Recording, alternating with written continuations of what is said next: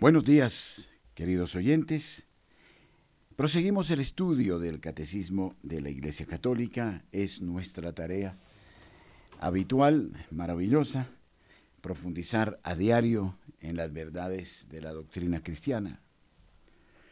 Un buen judío lee diariamente el Talmud, lo ora, lo reflexiona. Un buen cristiano diariamente celebra, medita la lección divina y también reflexiona profundamente en la doctrina de la cual toma su esencia, su identidad. Por ende, el catecismo de la Iglesia Católica es un medio excepcional de una formación permanente como cristianos.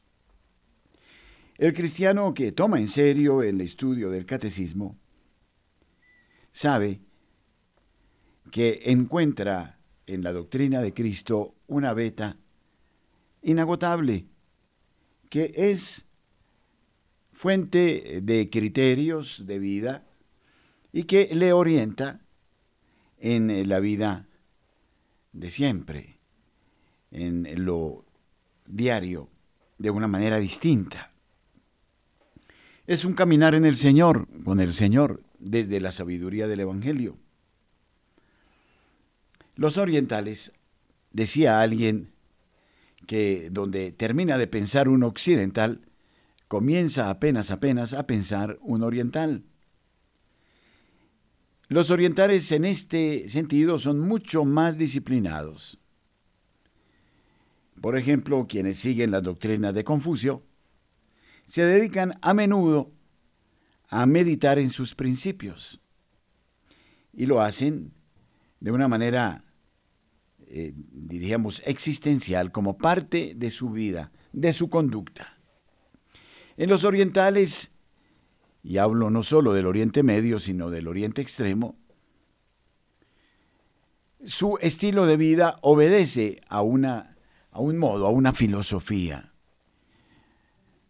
Así debería ser para nosotros los católicos. Deberíamos asumir un criterio de vida, un estilo de comportamiento, de relación con los demás, un modo de trabajar, de ser, desde los principios que nos orientan, los principios del Evangelio, y desde los modos, desde los testimonios que nos da el propio Jesucristo en el modo de actuar. En ese sentido estamos afrontando ya el artículo séptimo en eh, la parte tercera, sección primera del Catecismo al Tratado de las Virtudes. Y hemos hecho hasta hoy una serie de precisiones o de premisas antes de entrar a mirar de cerca cada una de las virtudes de las que se está hablando. Y eh, hemos querido asumir esta parte del catecismo de una manera mucho más reflexiva, a modo de, imitación, de meditación, sin quitar por ello la profundidad que el propio catecismo nos ofrece. Bien, queridos oyentes, entonces les invito a tomar el manual del catecismo porque vamos a seguir hablando de la virtud de la prudencia, una de las virtudes cardinales, a partir del número 1806.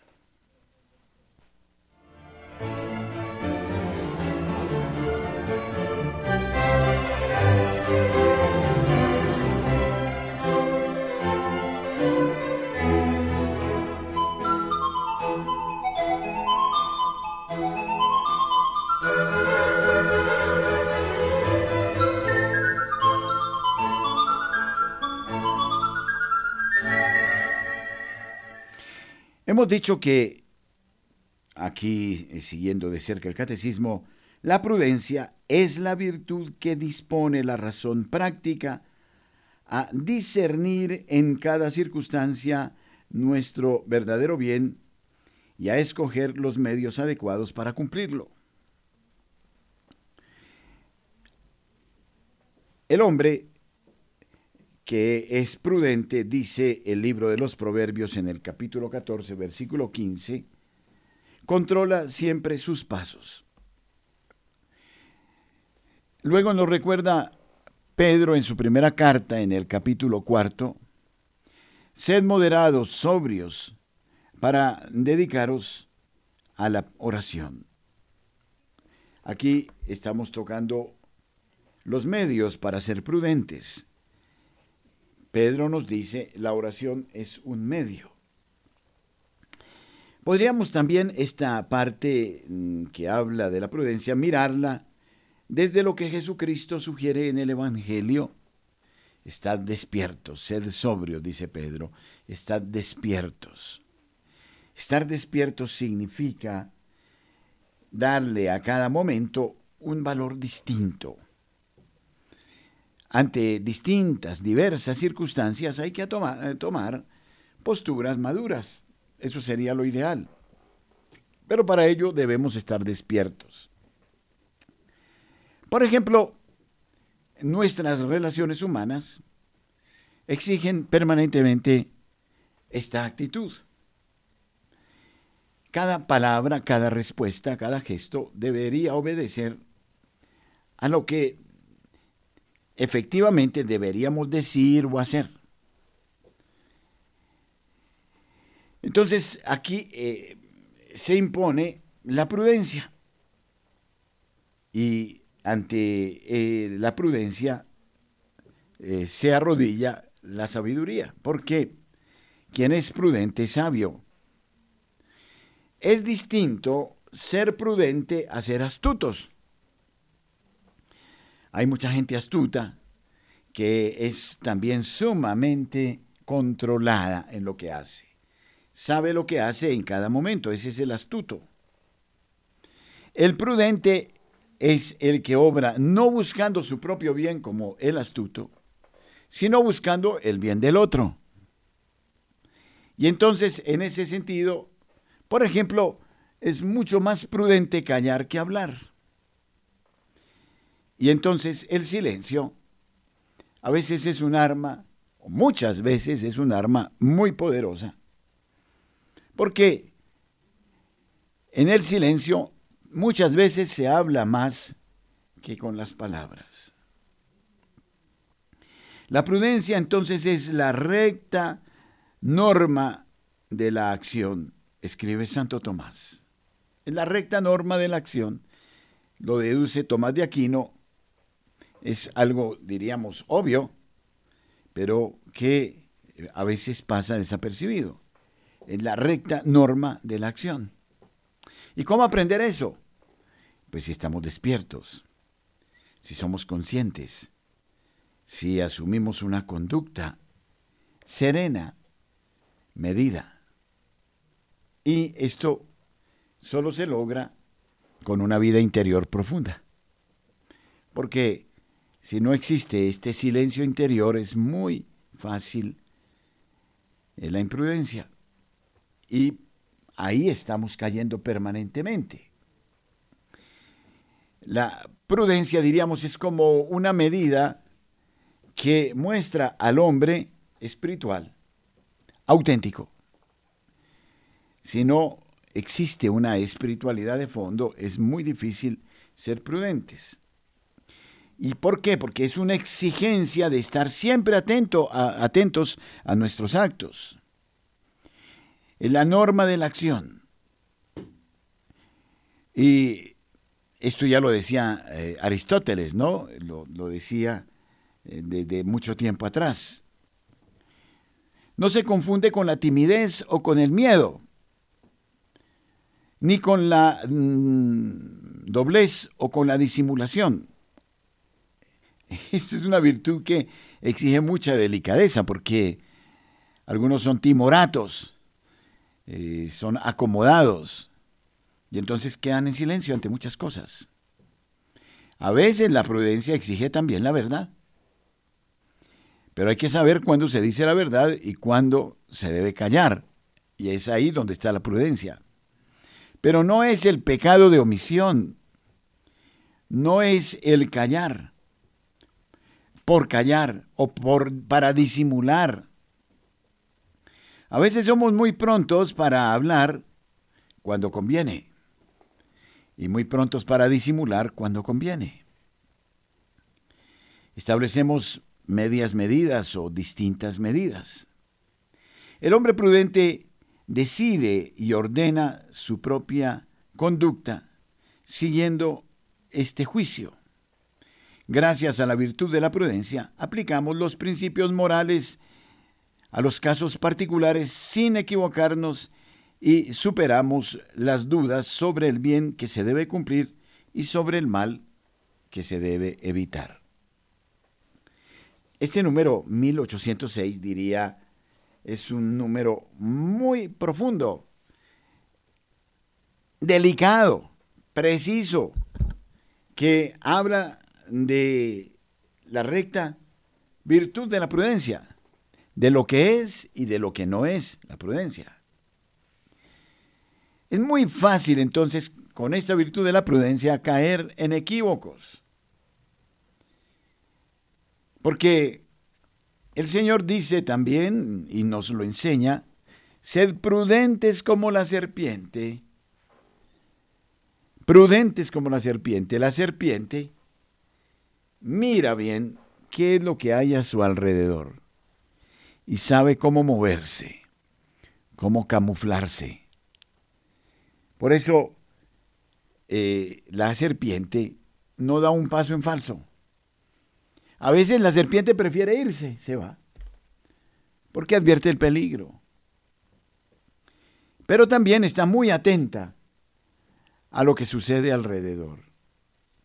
Y sabe cuándo atacar y cuándo resguardarse. La prudencia nos debe llevar a mirar eso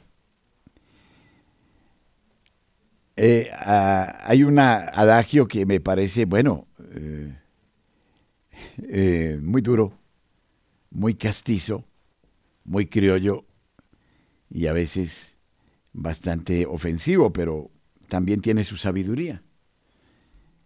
Y que lo voy a decir aquí, es, sin demeritar los contenidos que estamos estudiando. Las patadas dependen del burro que las da. Esto sería muy bueno aplicarlo. Las patadas dependen del burro que las da.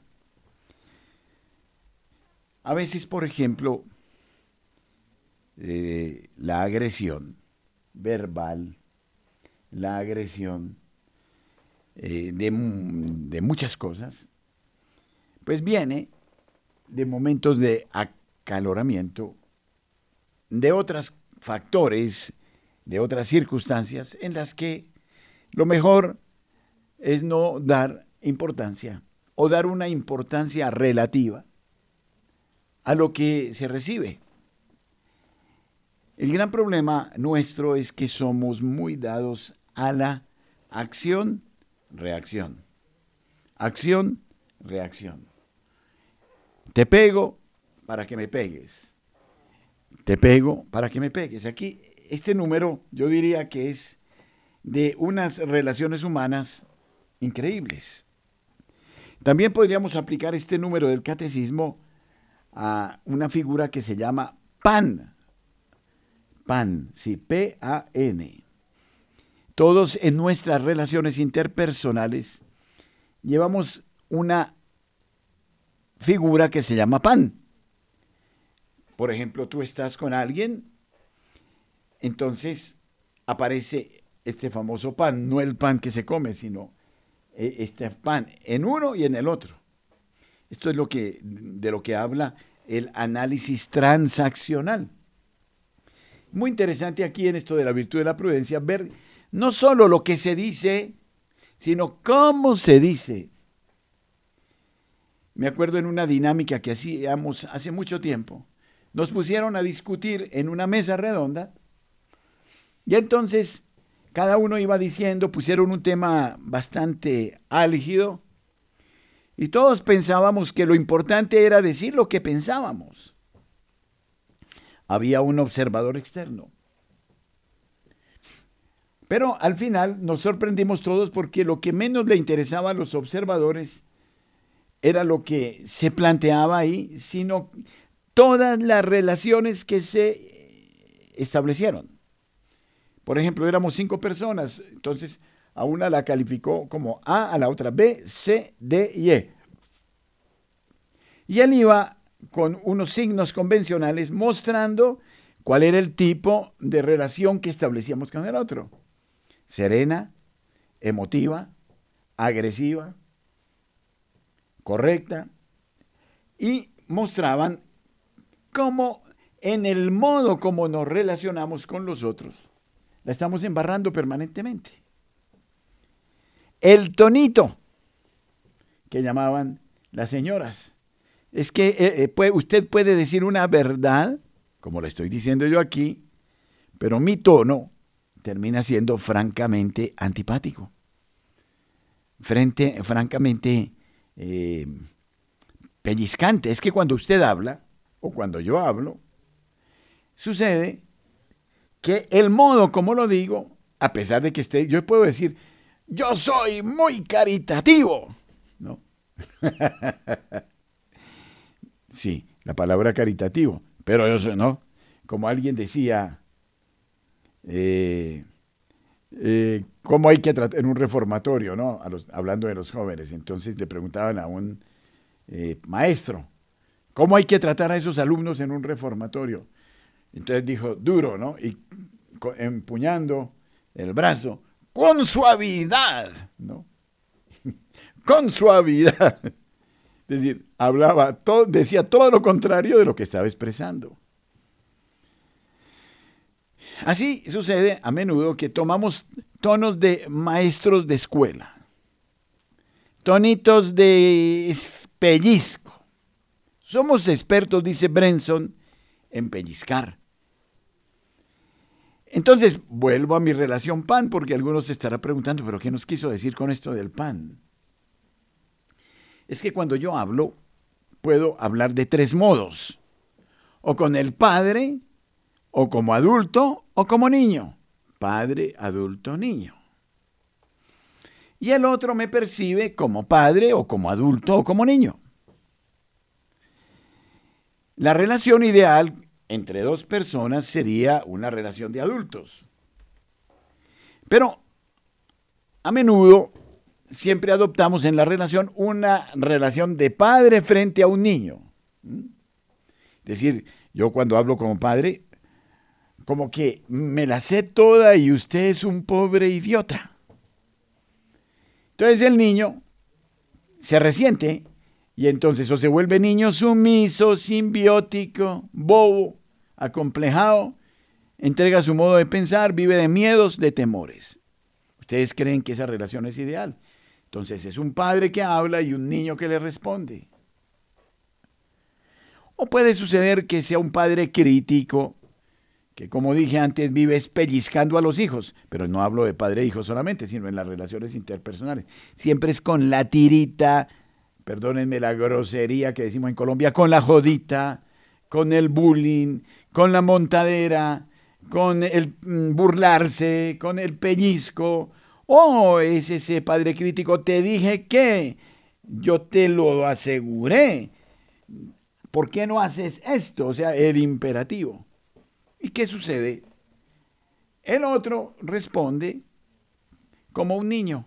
Pero como un niño rebelde, pues no hago esto, no se me da la gana. Vaya hacia el chiras, pues no lo hago, ¿no? O simplemente un niño sumiso, acomplejado, porque tiene miedo del castigo, miedo de la, ¿no? Eh, de, decidir porque es que eh, eh, el padre o la madre se lo impiden y así pasan la vida. Y se les va la vida en, en esa relación.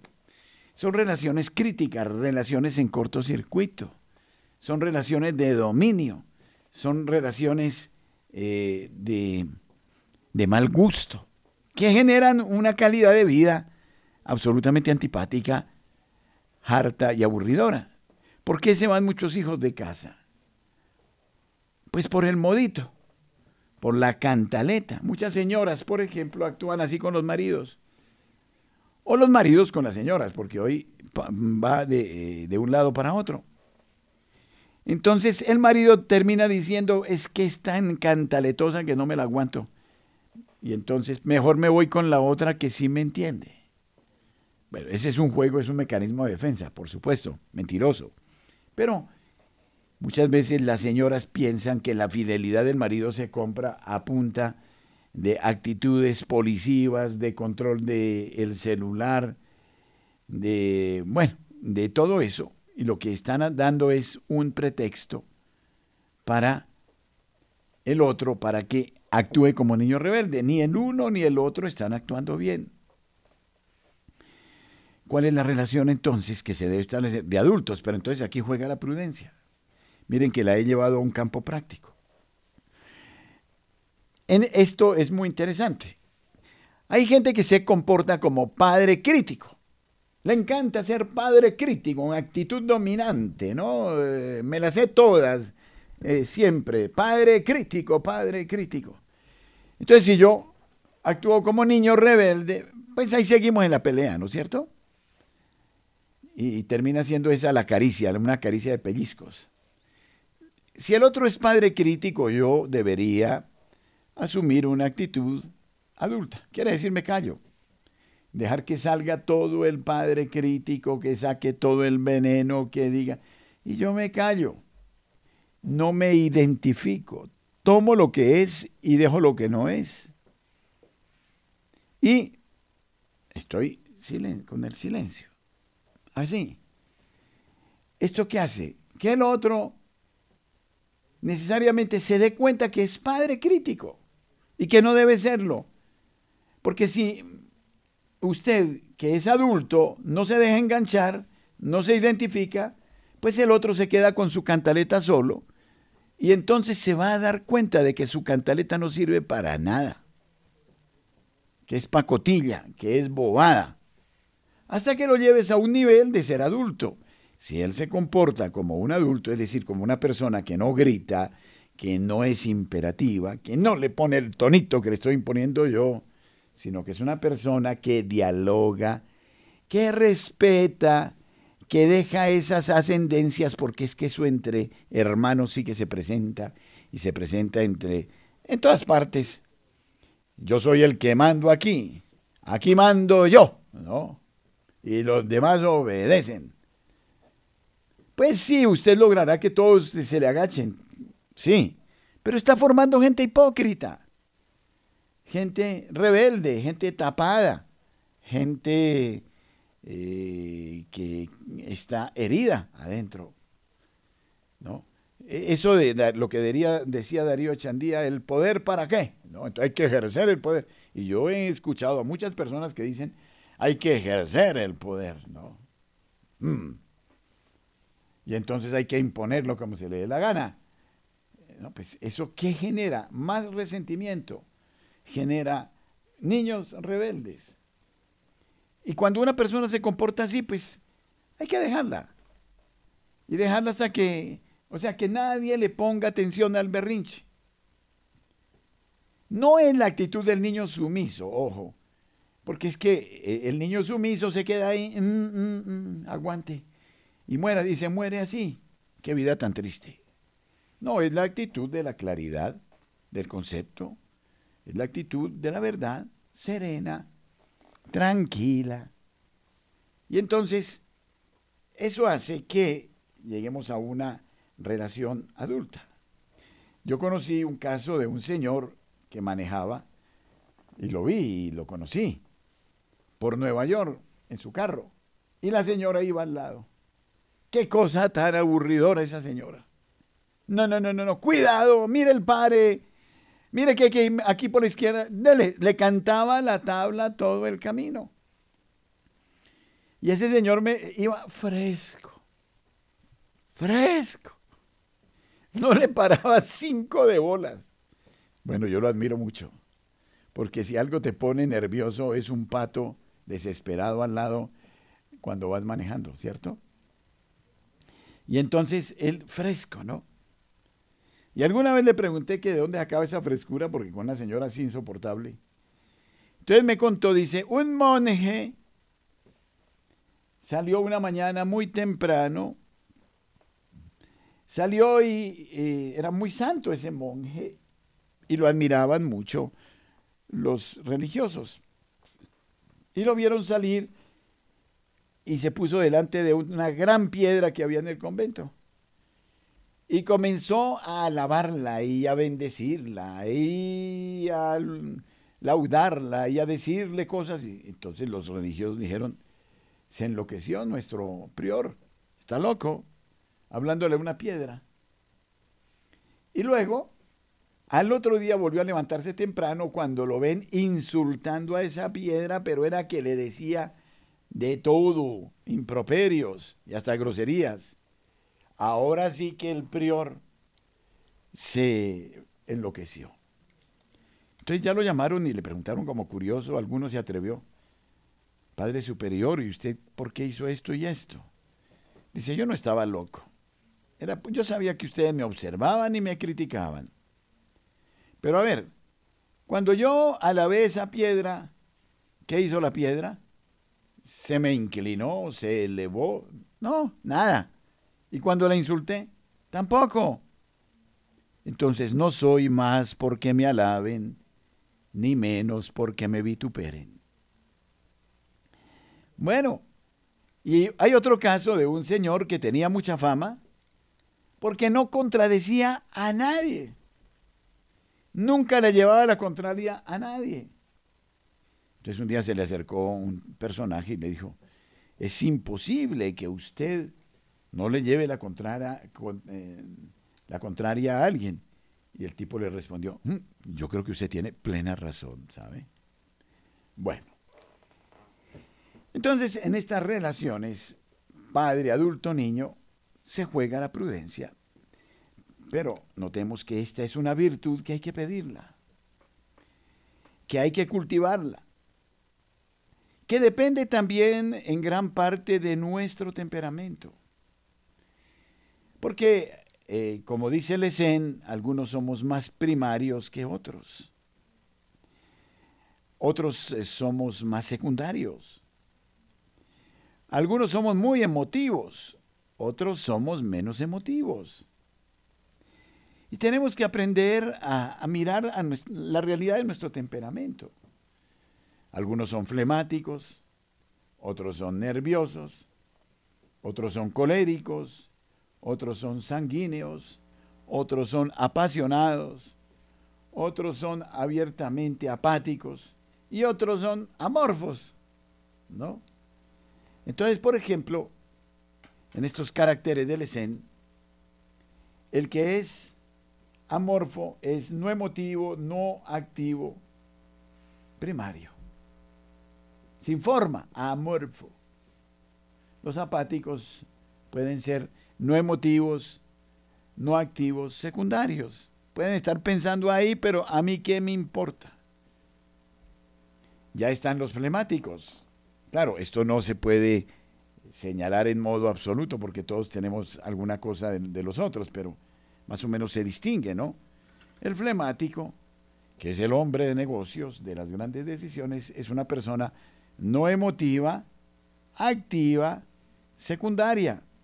Quiere decir, es una persona cerebral que sabe medir, establecer, juzgar qué es lo que conviene, qué es lo que no conviene. Pero están los apasionados, que son emotivos, activos, secundarios. Ya ahí la emotividad juega un poco más. Las pasiones, los sentimientos juegan un poco más. Y entonces a veces es muy fácil que el apasionado se equivoque. No digo que el flemático no se equivoque también, pero por lo menos es mucho más tranquilo para tomar decisiones. O encontramos entonces al colérico, que es un emotivo, activo primario. Ese es chispita, acción-reacción. El sanguíneo es no emotivo, activo, secundario es el que mira, el que ve, pero no, eh, eh, a ver, es emotivo, el sanguíneo es emotivo, activo, secundario, no, yo dije no emotivo, es eh, emotivo, activo, secundario, es decir, uno que que sufre y que mira y que todo, pero que finalmente, no estaba mirando a la cámara, finalmente mm, es una persona que se queda ahí quieta, ¿no? Y el nervioso que es emotivo, activo, primario, que es el dado pues más al detalle, a la sensibilidad, al arte, en fin. Cada uno tenemos nuestro temperamento y por eso es muy importante conocerlo. Y con mucha paz y serenidad mirar si soy muy emotivo, por ejemplo. Entonces tengo que bajarle a los decibeles de la emotividad. Eh, si soy eh, muy dado al sentimiento, por ejemplo. Eso obnubila. Si soy muy secundario, ¿qué significa primario o secundario? El primario es el que reacciona eh, de inmediato y es muy imprudente, el primario. El ser primario pues trae también sus ventajas porque es uno que de una vez actúa y después queda tranquilo. El secundario es una resonancia mucho más profunda.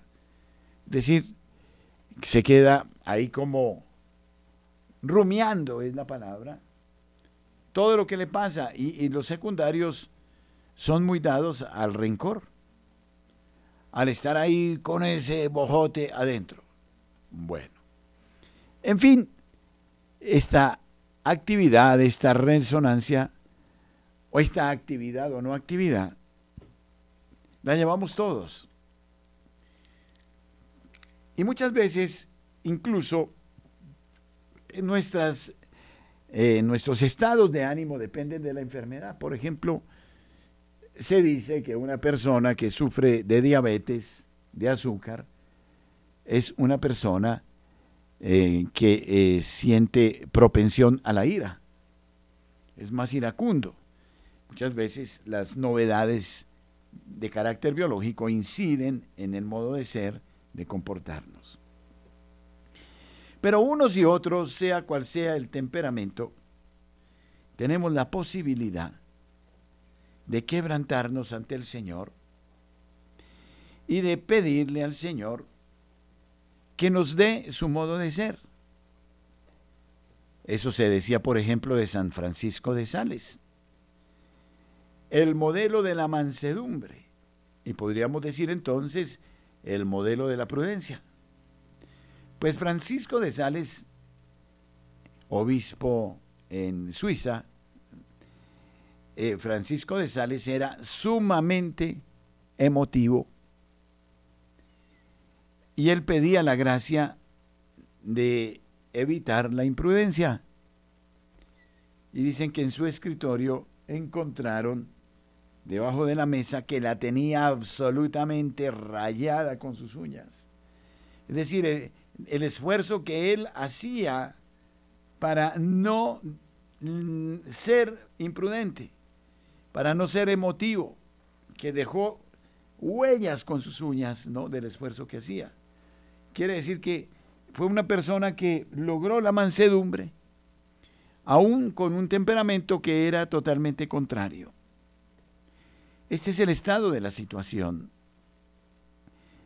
necesitamos, y entonces se corrobora lo dicho a la luz de este número 1806, que es sumamente profundo, necesitamos una vida interior, una vida ordenada.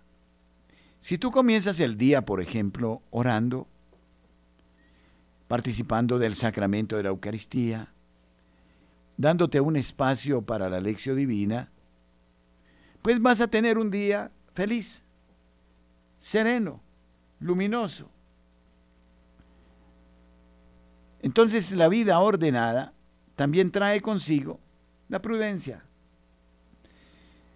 Alguien me contó que quiso hacer un doctorado en España o en Italia, no me acuerdo. Y el maestro de tesis que él eligió le puso como condición, le dijo, si usted quiere que yo sea su maestro de tesis, le voy a exigir una cosa. Y le dijo, ¿qué? Que duerma ocho horas como mínimo. Cosa tan rara, ¿no? Pedirle a alguien que quería hacer una tesis doctoral que duerma ocho horas diarias. Si no duerme y descansa bien, no me comprometo con usted, le dijo el director de tesis. ¿Y eso qué quería decir? Si usted no tiene una vida metódica, bien llevada, si usted tiene una vida desordenada, por ejemplo, no duerme de noche y duerme de día, o se emborracha, se embriaga por la noche, entonces usted no tiene un rendimiento a lo largo del día. Y esto lo saben los deportistas. Creo que las cosas más difíciles para un deportista es la noche, porque tiene que dormir bien, y ya desde las 8 de la noche está en la cama, para que pueda a las 4 de la mañana iniciar su actividad de entrenamientos o de competencias. Si no duerme bien, es imposible el rendimiento. Y eso sucede también en la vida espiritual. Por eso la vida espiritual, los grandes místicos, la dividen en estas etapas.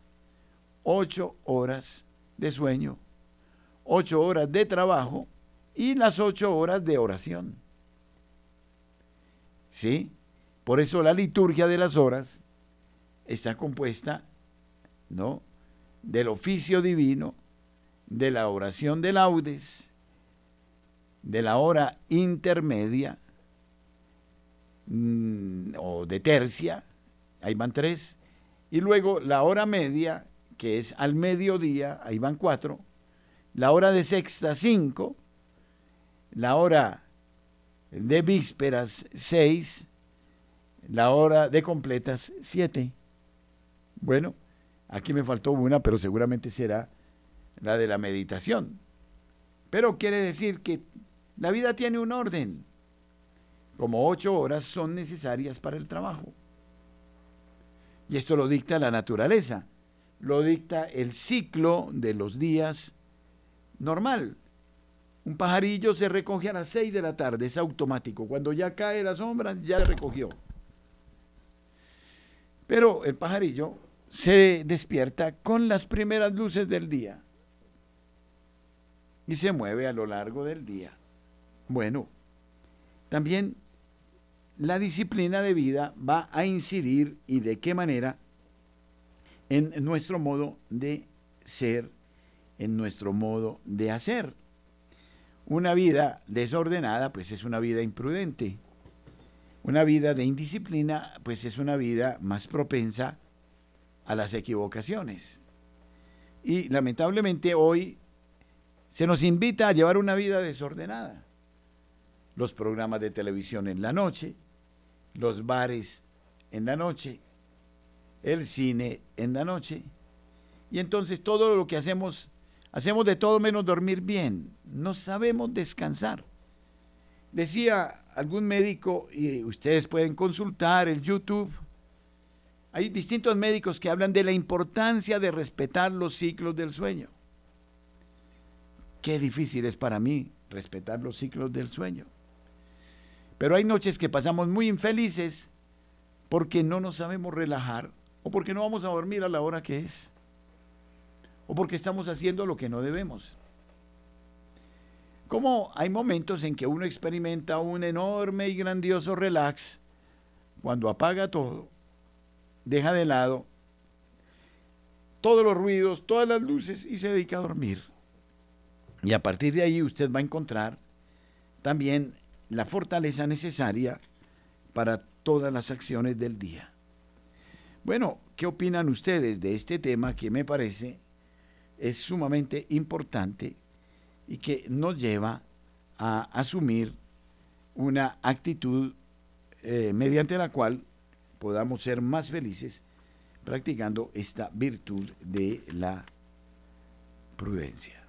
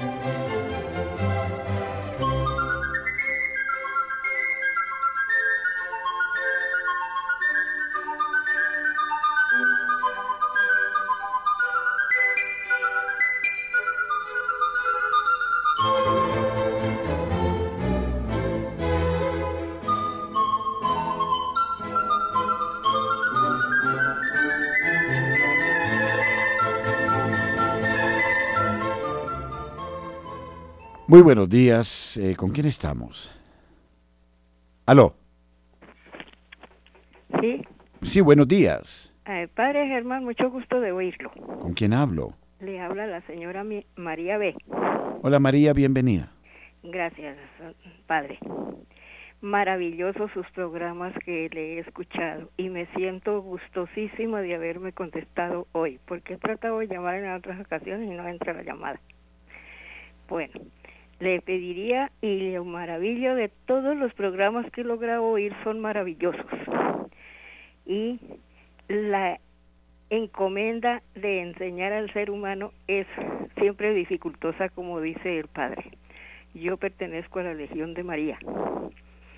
Entonces, y soy una persona ya de la tercera edad. Entonces, eso me gusta y me llena muchísimo y me consuela, porque me eh, a la larga me han causado muchísimas cosas tan contrarias, varias personas de las cuales he estimado incluso entre nuestra familia. Entonces, me he sentido tan desilusionada y desencantada.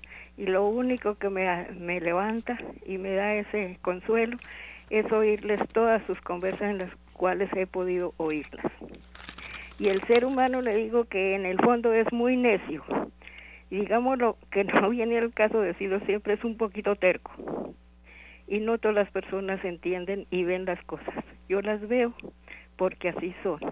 Me lamento es que uno en la niñez muchas personas abusan de sus sentidos, de, la honorabilidad y la inocencia nuestra. Y desde ya nos queda siempre es un dolor y un desagravio a la actualidad.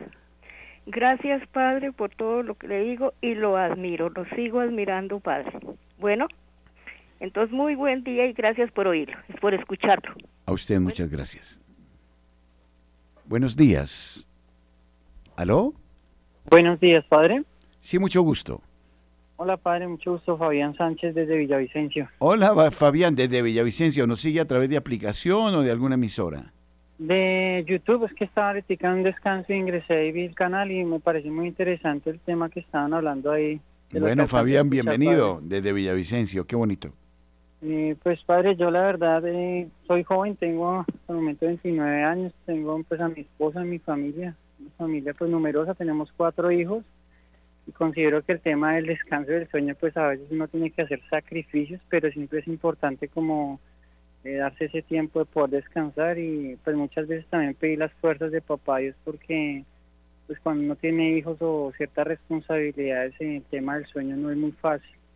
Entonces para mí es muy importante pues pedirle como esa fortaleza a Dios de que cuando tenga esas oportunidades de descansar, de dormir, pues que descansar en Él para que renueve pues mis fuerzas y también le da a mi esposa porque eh, no es fácil y pues así hay muchas personas eh, que hoy en día no solamente tienen sus hijos y sus familias, sino que también estudian o las mamás que están solitas.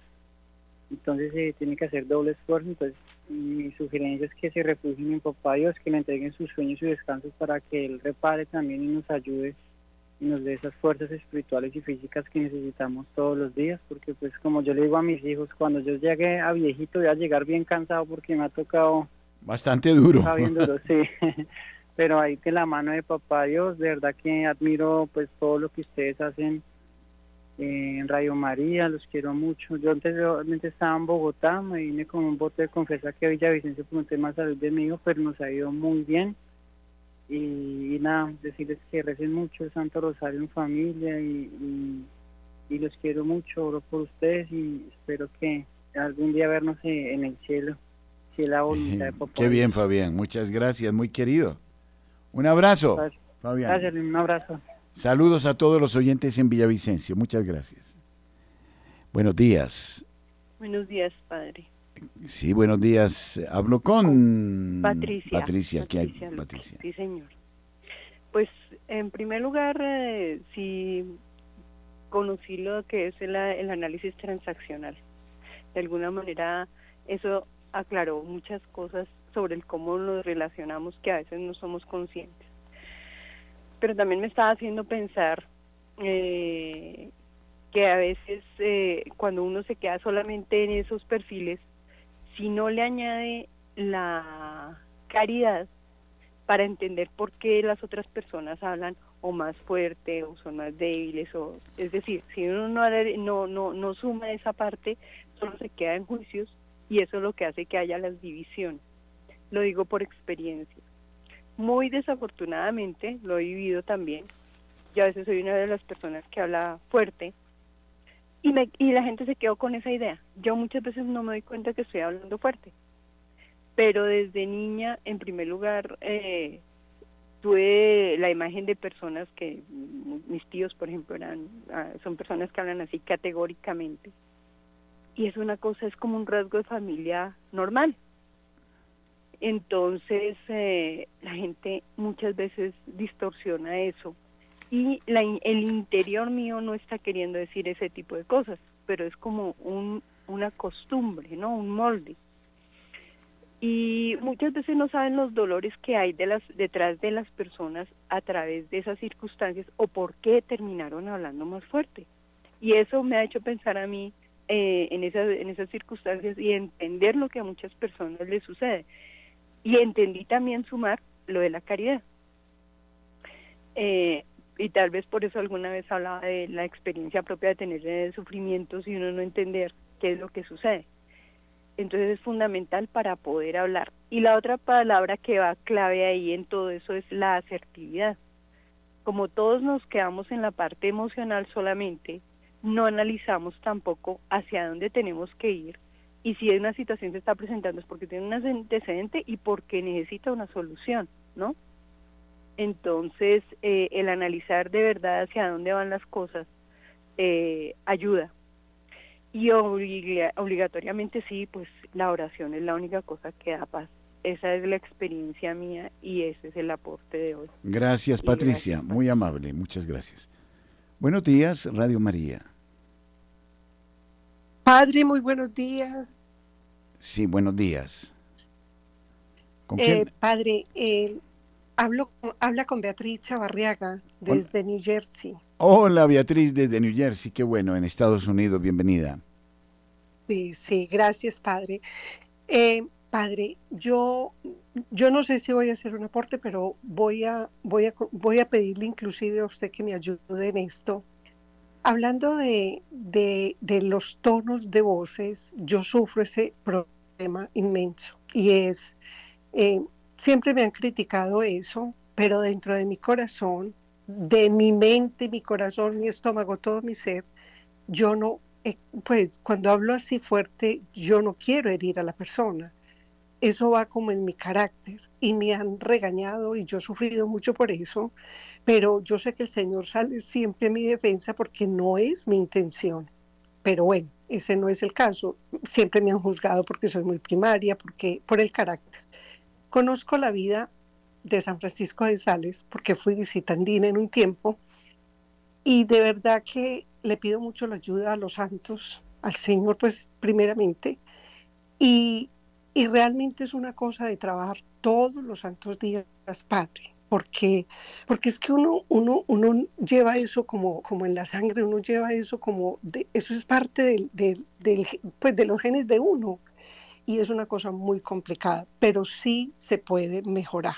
Uno trabajando, eh, puede mejorar, pero se le sale, a uno se le sale eso. Y yo quería tanto que usted dijera cómo puede uno lograr de pronto eh, bajarle un poquito a eso, padre, es que, es, que a veces es como tal. Y no es que uno quiera menospreciar a las personas, no, en ningún momento, pero uno habla así fuerte.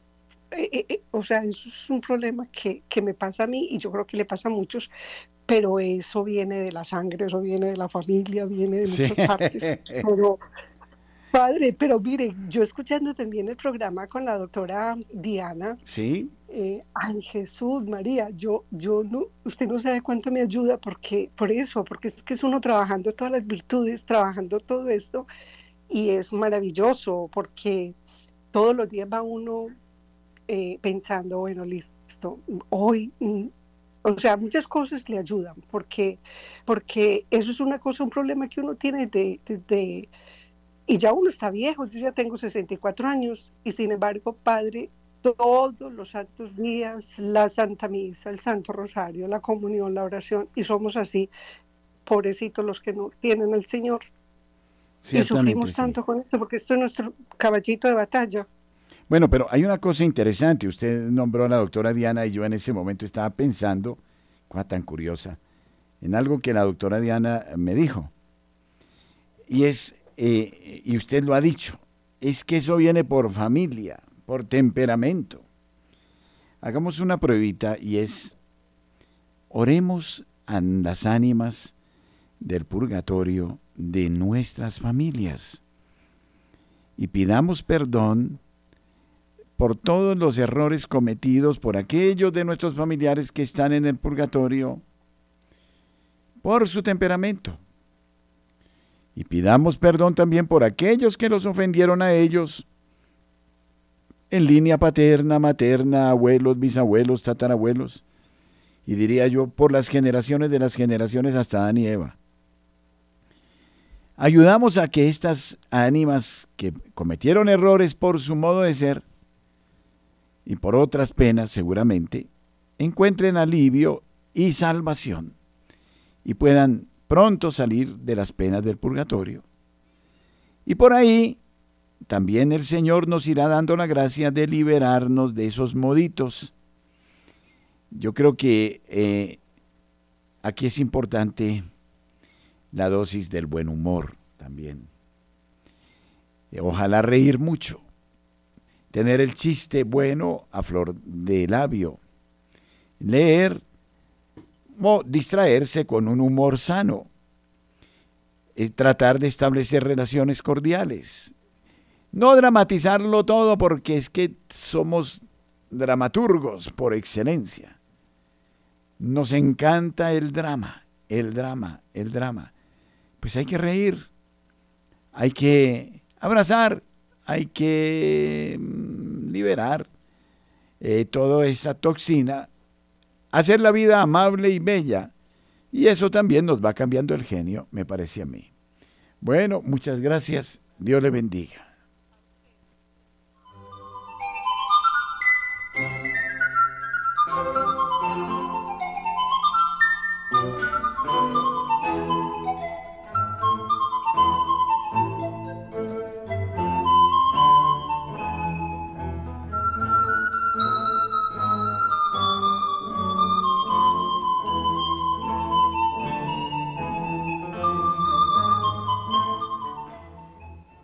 Seguiremos en la próxima catequesis hablando de esta virtud tan importante, tan fundamental. Dios les bendiga. Hasta pronto.